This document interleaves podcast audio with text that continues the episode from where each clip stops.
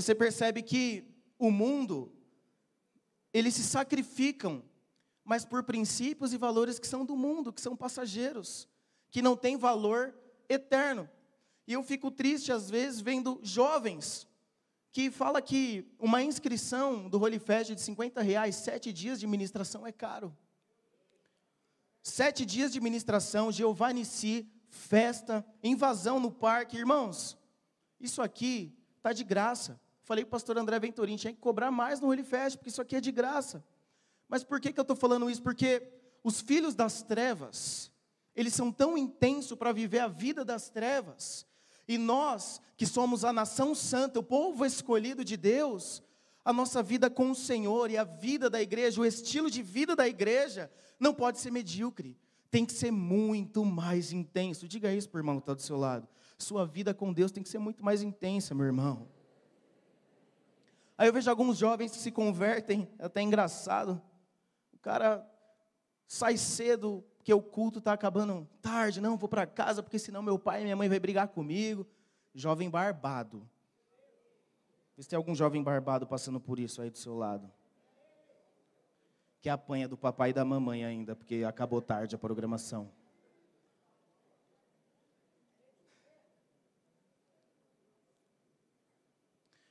E aí, o cara se converte, aí vai adorar, tem vergonha de gritar um livre zurra, tem vergonha de vir aqui na frente na hora do louvor, de pular, tem vergonha de fazer um post ali no Instagram do Holy Fest, mas quando estava no mundo, virava a noite bebendo cachaça, se drogando e se prostituindo e não tinha vergonha. Aí vira crente e fica pianinho. Diga para o irmão que está do seu lado: seja um radical livre de verdade, meu irmão.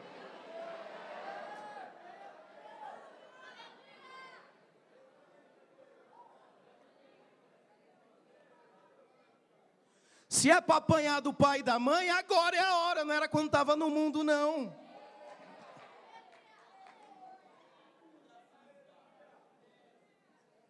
A força da unidade. Unidade com os radicais livres, nós precisamos disso. Aí você vê os, jovens no mundo se acabando, tanta intensidade no crime, aí se converte. Meu Deus, o crente purpurina, não dá, irmãos. Não dá. O diabo, ele sabe que ele já perdeu a guerra. Olha lá em Mateus 8. Eu vou ler bastante Bíblia aqui com os irmãos, amém, irmãos? Não tem bastante versículo aqui, você não dorme não, amém? Você me acompanha aí para a gente ser edificados juntos aqui.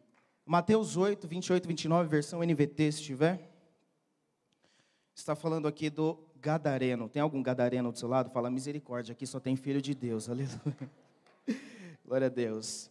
Quando Jesus chegou ao outro lado do mar, a região dos Gadarenos, dois homens possuídos por demônios saíram do cemitério e foram ao seu encontro. Eram tão violentos que ninguém podia passar por ali. Eles começaram a gritar: Por que vem nos importunar, filho de Deus? Veio aqui para nos atormentar antes do tempo determinado.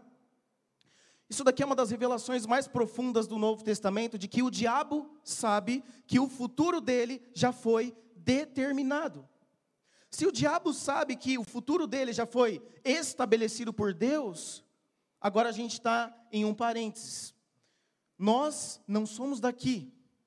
O diabo sabe que a nossa nacionalidade não é daqui. Você sabe a diferença de nacionalidade e naturalidade. Amém? Nacionalidade tem a ver com a nação que nós pertencemos. Antes de sermos brasileiros, nós somos cidadãos dos céus. O diabo, sabendo que nós somos cidadãos dos céus, nós não somos daqui, mas vivemos num mundo que pertence ao maligno, e o maligno sabe que já perdeu a guerra, qual que é a forma que o diabo trabalha então? Porque tirar a nossa salvação ele não pode mais. Diga para o irmão está do seu lado, sua salvação você não perde. Ainda que você enfie o sorvete na testa todo dia, ainda que você ouça conselho dos seus líderes para não fazer e faz. Conhece o irmãozinho que ele ouve, ele ouve do líder do discipulador, não, mano, espera. espera que a gente vai conversar para fazer o processo de corte da maneira certa. Mas o irmãozinho quer mandar o WhatsApp de madrugada, ele quer fazer do jeito dele. Aí enfia o sorvete na testa. Mas mesmo assim, Deus continua te amando e você não vai perder a salvação por isso. Porque salvação não se perde. Diga isso, perguntou do seu lado: salvação não se perde. Sabendo que salvação não se perde, por que, que o diabo tanto inferniza a gente, irmãos? Não é um miserável? Dá vontade, às vezes, de montar um tatame só na cara do miserável desse, Satanás? Não dá vontade? Por que então, se ele sabe que a salvação não se perde, por que, que ele tenta, de todas as formas, tirar a nossa paz? Então, olha que interessante. Quando o povo, lá no Egito, com Moisés, foi liberto aconteceu todas as pragas. E aí eles foram libertos, foram andar ali no deserto com Moisés durante muitos anos. Alguns deles murmuraram, porque eles achavam que o Egito estar preso no cativeiro era melhor, porque o deserto era quente, porque eles tinham que andar muito porque eles tinham que seguir direção. Em um determinado momento, muitos começaram a murmurar. E a Bíblia fala que esses que murmuraram, eles morreram e ficaram à beira do caminho e não possuíram a terra. Sabe o que isso significa? Que a Bíblia fala, irmãos, que nós somos transportados, amém? Você foi transportado, eu e você fomos transportados de um império de trevas para o reino do filho do seu amor. Mas, qual que é a forma então, já que o diabo sabe que não dá para trabalhar na nossa salvação e mexer na nossa nacionalidade, porque nós somos dos céus, o que, que ele faz? Ele aproveita que nós estamos no mundo para que valores e princípios do mundo norteiem a nossa forma de pensar. Porque ele sabe que se a nossa forma de pensar for igual ao mundo pensa, nós não vamos viver em unidade. E existem benefícios para aqueles que vivem em unidade. Diga para o irmão que está do seu lado: a sua mentalidade ainda está no Egito ou já mudou também?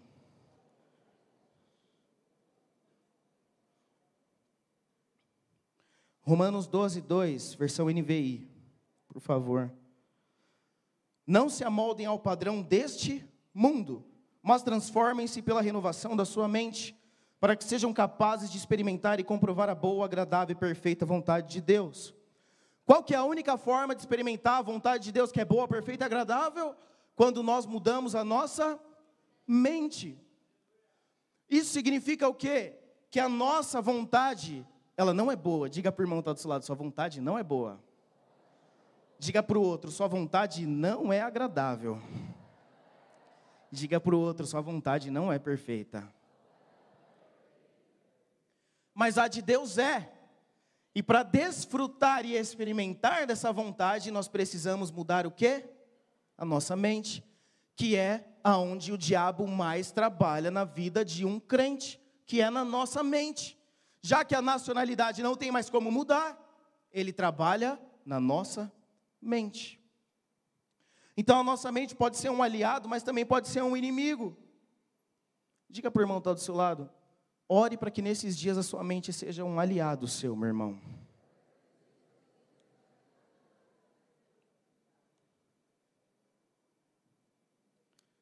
Aleluia. Só me hidratar aqui que o calor está embaçado aqui. Então eu quero falar aqui o porquê que o diabo insiste tanto para que algumas coisas desse mundo tentem ser enraizadas na nossa mente, para que a gente não entenda o benefício que existe de viver em unidade. Unidade é algo muito lindo de se falar, de se explicar, mas viver a unidade na prática é completamente diferente, irmãos. É completamente diferente. Quantos aqui já foram contrariados pela sua liderança? Você ficou mal, você, mano, eu não concordo muito com isso. Está meio estranha essa direção. Esse lanche mesmo. Todo mundo marca de comer aquele lanche. Aí tem, aí tem o irmão solita, né?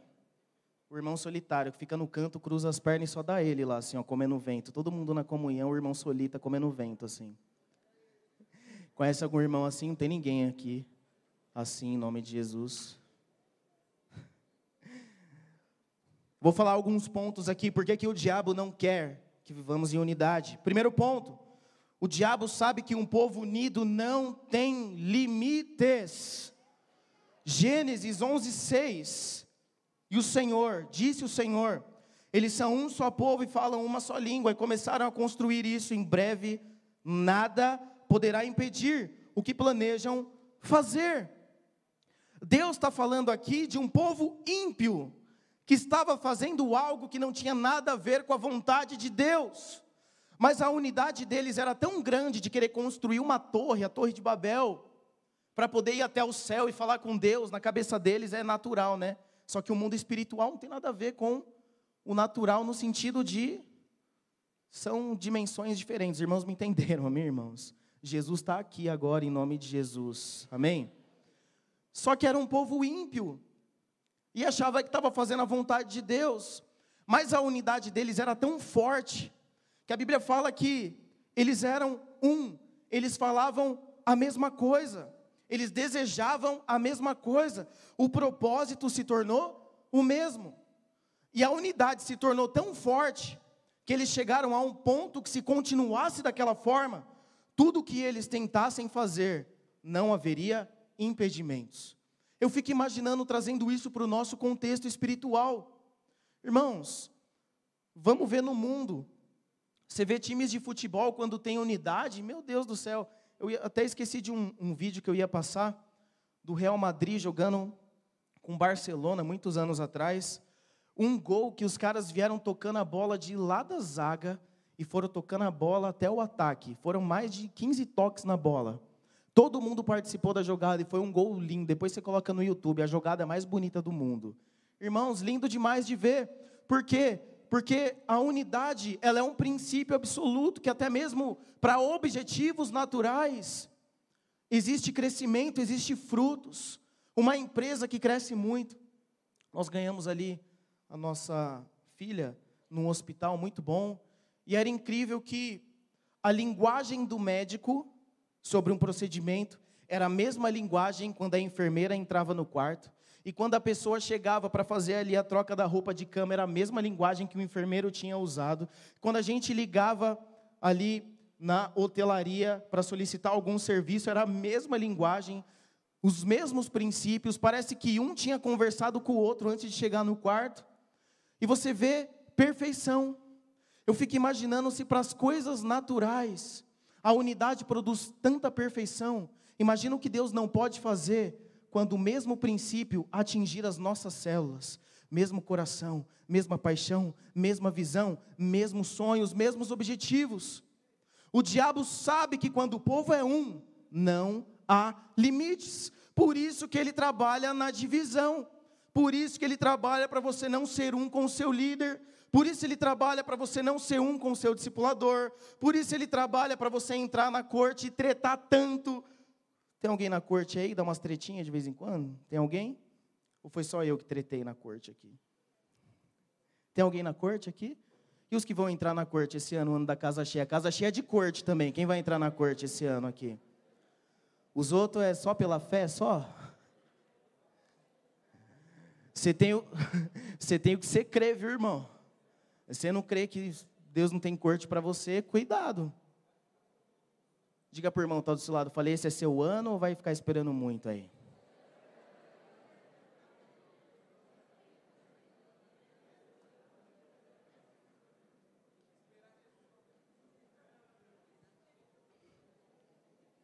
Tem uns que não é nem na parede que está subindo, é no prédio já, né? Mas Deus tem para você uma corte esse ano, irmão, em nome de Jesus. Alinha com o seu líder. Não fica de WhatsAppzinho de madrugada, não. Tenha unidade com quem Deus colocou na sua vida para falar da parte de Deus na sua vida. Não tenta fazer do seu jeito, burlando o sistema espiritual, não, que Deus está vendo. Deus está vendo. Diga para o irmão que está do seu lado, Deus está vendo.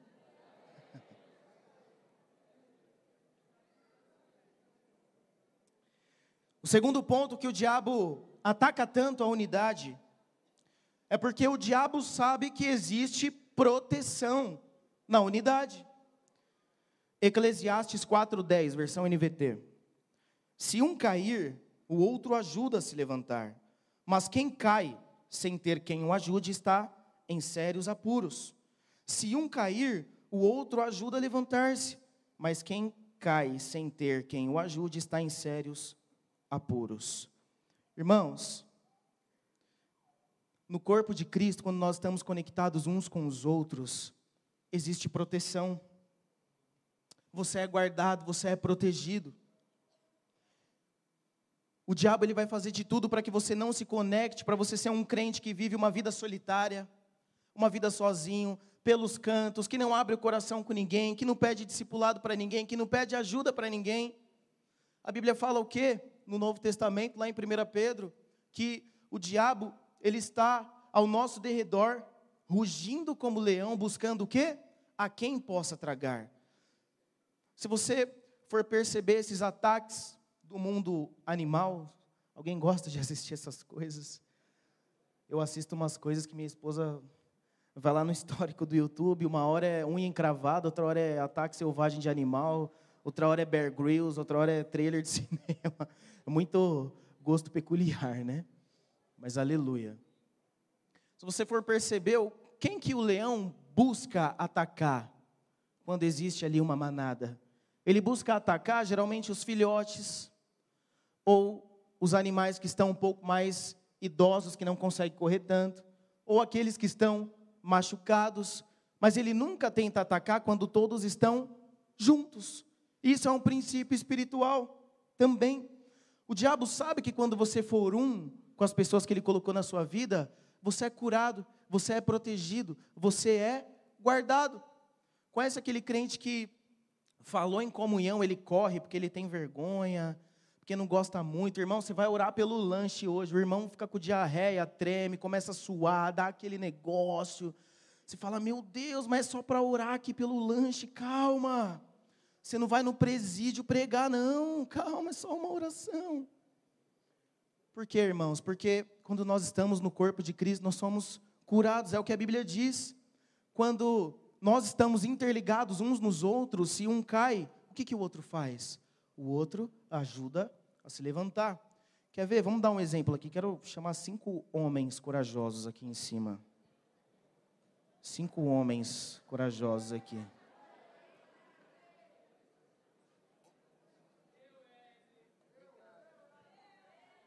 Vamos fazer uma, uma roda com vocês aqui. Estão com o joelho bom aí? Mas, vou, mas eu vou ficar fora, vocês vão, vocês vão fazer. É mais ou menos assim. Imagina que isso aqui é a vida da igreja. Todos estão juntos e interligados. Amém? Isso daqui eu, eu aprendi quando eu fazia Muay Thai, irmãos. Aí eu faço os irmãos sofrer até hoje. Aleluia. É mais ou menos assim. Os irmãos, o movimento que eles vão fazer aqui, imagina que é como se fosse a rotina da vida da igreja. Você faz discipulado na semana, amém? Você tem o culto de jovens, você tem o culto da família, você tem o trilho dos vencedores, você tem eventos específicos, você tem o aniversário do irmão, e isso requer de nós o que? Uma rotina, um movimento, sim ou não?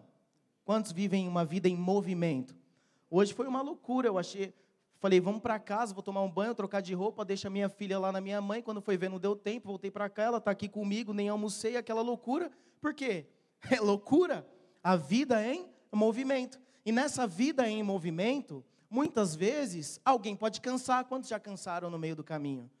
Quantos aqui, trilho dos vencedores, você nunca perdeu a hora, não? Porque você foi dormir três horas da manhã? Fazendo discipulado, fazendo comunhão. Nunca, não? Então aqui é mais ou menos assim: os irmãos eles vão entrar no movimento da vida da igreja. Amém?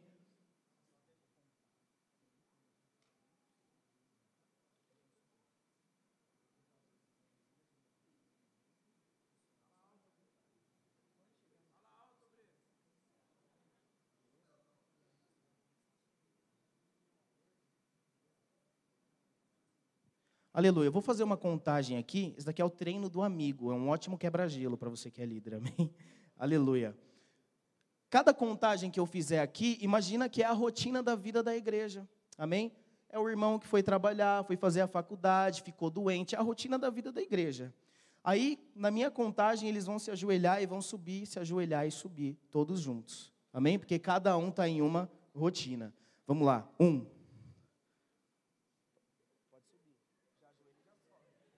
Dois. Três. Quatro.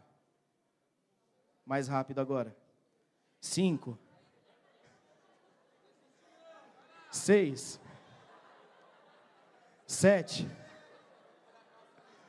Oito. Nove. Dez. Aleluia, tá bom, tá bom, tá bom. Já morreu aqui. Aleluia. Uma salva de palmas para os irmãos aqui, aleluia.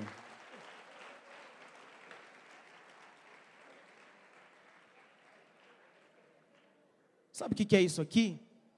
Aquele irmão que cansou, ele é um ser humano como eu e você. Vai chegar uma, uma hora na vida da igreja que você vai se ferir, que você vai ficar mal, que você vai ficar contrariado, que você vai ficar muitas vezes até cansado. Mas quando nós entendemos o princípio da unidade, que é o que o diabo tenta ferir nas nossas vidas, você percebeu que enquanto aquele irmão aqui cansou, o que, que aconteceu com ele? Mesmo cansado, a força do corpo fazia com que ele subisse novamente. Quando nós estamos interligados uns com os outros, a vida da igreja, que muitas vezes o, ataque do diabo tenta te paralisar, as dúvidas e as circunstâncias, a nossa fraqueza é suprida pela força do corpo. Por isso que é extremamente importante estar ligado uns com os outros. Agora abraça o irmão que está do seu lado e fala: irmão, eu estou ligado em você, não desgruda de mim.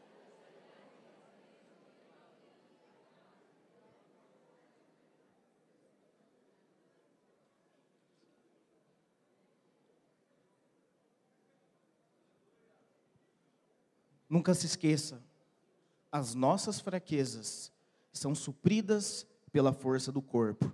Ninguém consegue vencer as suas debilidades sozinho. Por isso Deus te colocou no corpo de Cristo, por isso Deus te colocou numa célula, por isso Deus te colocou numa rede, por isso Deus te colocou numa igreja. Quantas vezes, irmãos, eu estive mal e a força do corpo me reergueu de novo. É mais ou menos quando nós nos alimentamos, vida é introduzida no nosso corpo e todos os membros recebem vida juntos. Não tem como um membro receber vida sozinho. Imagina você um bebê crescendo, aí você fica anão e só cresce o dedão do pé, andando de havaianas. Os outros olhar, mano, é elefantias isso aqui, esse dedão gigante aí, pessoa pequenininha. Não tem como, por quê? Porque o alimento introduzido no corpo faz com que todas as células recebam vida, recebam nutrientes, e o corpo cresce, todos os membros crescem juntos. Quando eu estou ligado no corpo, o crescimento do corpo faz com que eu cresça junto. Diga para o irmão que está do seu lado: é tempo de crescermos juntos. Um outro ponto aqui, que o diabo tenta interferir na nossa unidade é que o diabo sabe que existe crescimento mútuo de igreja, de irmandade, quando eu faço a minha parte. Efésios 4:16, versão NVT, por favor. Ele faz que todo o corpo se encaixe perfeitamente e cada parte, diga cada parte, ao cumprir sua função específica, ajuda as demais a crescer, para que todo o corpo se desenvolva e seja saudável em amor. É cada parte fazendo a sua função. Deus não te chamou para ser um frequentador de igreja. Deus não te chamou para ser um frequentador de culto. Deus te chamou para que você faça a sua parte. E cada um fazendo a sua parte, o corpo cresce, o corpo é edificado, o corpo é vinculado em amor, o corpo ele é nutrido, o corpo ele é treinado. Mas infelizmente o diabo trabalha na nossa cabeça de qual forma? Eu mesmo, quando eu entrei na videira, eu tive muita dificuldade, por quê? Porque eu queria participar de uma igreja que ninguém falasse comigo. Que você chega, você senta, você ouve a palavra e no outro domingo repete a situação. Mas aí eu fui no culto e quando eu cheguei em casa tinha um cara me mandando mensagem. E aí, mano, o que você achou do culto hoje? Eu falei, mano, o que, é isso, velho? O cara reparou que eu vim aqui, nossa, mano. E aí, você volta semana que vem? Eu falei, como assim você volta semana que vem? Aí, quando foi terça-feira, um cara tá lá na minha casa me chamando. E aí, mano, isso é importante. Eu vi lá que você visitou lá. E aí, sabadão, tamo junto. Eu falei, não é possível. Que negócio é esse? Por quê? Porque eu não queria. E o diabo faz com que isso seja uma parte de um pensamento lá do império das trevas, tentando rodear a nossa mente. Porque ele sabe que quando eu faço o meu papel no corpo, todos crescem juntos. É mais ou menos assim. Quando existe uma célula do nosso corpo físico, trabalhei 10 anos na área hospitalar, e eu conversei muito com médicos. Né? Eu tinha, tinha amizade com bastante médicos. E eu via muitas pérolas deles assim. Um dos hospitais era um hospital oncológico, focava somente na parte ali do câncer. E eles me explicaram que o câncer são uma junção ali de células que querem se dividir do corpo. São células que não querem andar no mesmo curso das outras células do corpo. E o que, que acontece? Elas causam uma ruptura de ligamento, aonde a vida do corpo passa a não fazer mais parte daquelas células que se dividiram. E essas células que se dividiram param de fazer a sua parte no corpo e aquele tecido passa a ser prejudicado, formando câncer. E quando o câncer começa, se não for tratado, ele vira metástase, ele espalha pelo corpo inteiro. Sabe o que isso significa? Com muito amor e carinho, você não foi chamado para ser um frequentador de igreja, você tem um chamado de Deus para trabalhar no corpo de Cristo. Você tem um chamado para acompanhar pessoas, você tem um chamado para ser um anfitrião, você tem um chamado para treinar pessoas. Você não foi chamado para esquentar essa cadeira com o seu bumbum. Você foi chamado para trabalhar para o reino de Deus. E quando você não trabalha para o reino de Deus, você causa uma ruptura e sem perceber você começa a atrapalhar aqueles que estão trabalhando. Pergunta para o irmão que está do seu lado: você tem trabalhado ou você está atrapalhando os que estão trabalhando?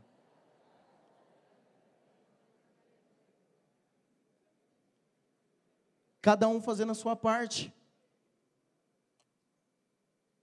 Por isso o diabo tenta investir tanto. Não, esse negócio de trilho dos vencedores, não. Esse negócio de acompanhar a pessoa, não. Visitar na semana, não. Eu quero assistir a The Last of Us. Vixe, mano. Eu quero ficar de boa. Voltei da faculdade, tô cansadão.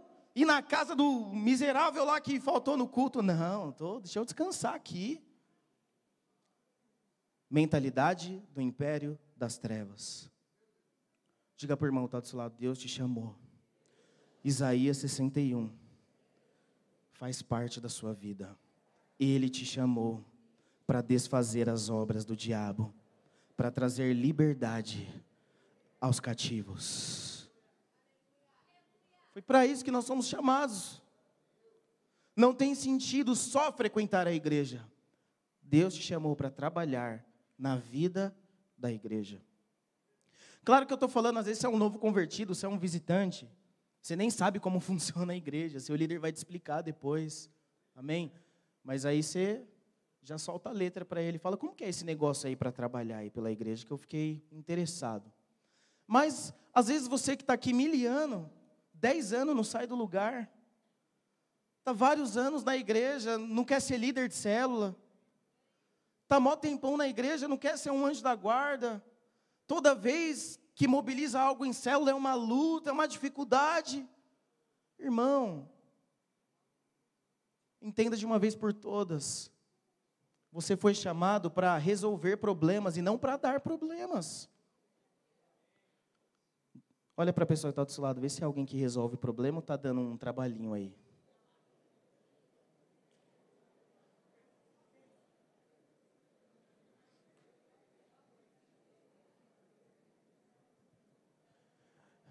E um outro ponto aqui, daqui a pouco eu vou encerrar. O diabo ele trabalha na divisão e na falta de unidade, porque ele sabe que a unidade faz com que a casa fique cheia. Esse é o ano do quê? Da casa cheia. Quantos querem multiplicar a sua célula esse ano? Quantos querem lotar o encontro esse ano? Quantos querem lotar batismos esse ano? Conferência que vai ter agora em abril. Quantos querem lotar a sua célula na conferência? Quantos querem ver esse salão aqui tomado, tendo que arrumar agora um novo prédio da Lapa? Para isso precisa de unidade. Quero ler aqui para os irmãos. Atos 2, 42 a 47, versão NVI. Eles se dedicavam ao ensino dos apóstolos e à comunhão e ao partir do pão e às orações. Todos estavam cheios de temor e muitas maravilhas e sinais eram feitos pelos apóstolos. Os que criam mantinham-se unidos. Diga para o que está do seu lado. E tinham tudo em comum. Vendendo suas propriedades e bens, distribuíram a cada um conforme a sua necessidade. Todos os dias continuavam a reunir-se no pátio do templo. Partiam o pão de casa em casa. Isso aqui fala de comunhão. E juntos participavam das refeições. Quantos gostam de comer junto aí em célula, em nome de Jesus? Rodízio japonês em célula é bom demais, irmãos. Terminou o culto, mandar aquele sushi para dentro, assim é gostoso demais, irmãos. Cortar aquela picanha no finalzinho da tarde em célula é maravilhoso demais, irmãos. Já deu para perceber, né? Porque que gosto muito de comunhão, aleluia. Olha o que diz agora com alegria e sinceridade de coração, louvando a Deus e tendo a simpatia de todo o povo. Qual foi a consequência? E o Senhor lhes acrescentava diariamente os que iam sendo salvos. O Senhor mesmo, ele acrescentava as pessoas que seriam salvas como consequência de um povo que tinha unidade. Eles tinham tudo em comum. Célula cheia é consequência de um povo que tem tudo em comum, que sonham o mesmo sonho, que oram juntos pela data da multiplicação, que vão evangelizar juntos, que estão juntos na comunhão. Quer testar o nível de unidade da sua célula? Quando falta um irmão, você consegue fazer a comunhão do mesmo jeito ou você fica incomodado, coçando ali o celular para ver se manda uma mensagem, você fica ali, parece que está faltando uma parte ali. Quantos ficam desse jeito? Eu vou fazer uma reunião de líder, tem um líder que não vai, eu já fico ali daquele jeito. Por quê? Porque faz parte da família, porque é importante. Isso daqui é um teste para saber se nós vivemos, se nós vivemos essa unidade. Mesma paixão, mesmo sonho, mesma o mesmo coração. Então, seu líder tem sonhos. Quantos sonham junto com seu líder aqui? Cadê os líderes de célula? Você já falou para os membros aí quais são os seus sonhos como célula para esse ano? Você já falou para os membros aí da sua célula? Diga aí quais são pelo menos dois sonhos que você tem como célula para esse ano. Diga aí se tem algum membro seu do seu lado. Quer levantar três anjos da guarda? Quer batizar 15 pessoas no primeiro semestre? Quer levar 20 pessoas no próximo encontro, qual que é o seu sonho? Você já compartilhou com a sua célula? E você, célula, você bateu a mão no peito e falou, líder, conta comigo, vou trabalhar para isso porque eu estou junto com você. Você falou isso para o seu líder já? Alvos de rede, você está junto com o seu discipulador? Você está junto com o seu obreiro? Está junto com o seu pastor? O diabo trabalha incansavelmente na mentalidade porque ele sabe que aonde tem divisão não tem como ter crescimento. É impossível. Um casamento, irmãos, você quer casar aí? Casamento é maravilhoso demais. Mas na corte você já vê, se é para você casar mesmo, você é para chutar o negócio. Para saber se vai ter o mesmo desejo, a mesma disposição. Irmãos do céu, de vez em quando eu tenho umas treta com a minha esposa. A gente briga por gosto, a gente tem gostos diferentes. Graças a Deus nós somos corintianos. Então, nesse aspecto a gente não tem problema. Graças a Deus. Agora, se fosse talvez um, um São Paulino, outro corintiano, um palmeirense ali, ia ser um negócio esquisito. Mas é diferente, a personalidade, ela tem a personalidade dela. Ela é mais sanguínea. Ela chega, cheguei, ela é o cheguei assim, sabe? Eu sou mais na minha, sou mais tranquilo, né? Às vezes sou mais estressado. Cada um tem uma personalidade. Mas quando fala de propósito de Deus, nós pensamos da mesma forma. Quando falamos de edificação de igreja, nós temos os mesmos valores. Quando é falado de honra, não há dúvidas. Quando um desonra, o outro fala: ih, mano, esse coração peludo aí, você não vai dormir enquanto não resolver isso aí. Olha o que você falou lá, do pastor da pastora, vai resolver agora e mandou uma mensagem, senão você não vai dormir em paz aqui não. Desde quando a gente casou, fizemos um compromisso. A gente não dorme tretado enquanto não resolver. Já tentei até algumas vezes. Falei, vou, vou dar um migué aqui, vou dormir rápido aqui, amanhã nós resolvemos. Aí daqui a pouco eu sinto ela lá cutucando lá, pum, pum. E aí não vai resolver não? Falo, meu Deus do céu, é verdade, né? Tem um compromisso. Mas por que, que eu estou falando isso? Porque quando tem unidade, é tudo mais fácil, é tudo muito mais leve. Quando nós temos unidade uns com os outros, você não sente. Quando você precisa abrir mão de algumas coisas, não é pesado porque você está enxergando o porquê que você está fazendo aquilo em prol do corpo de Cristo. Quantos dizem um amém nessa noite?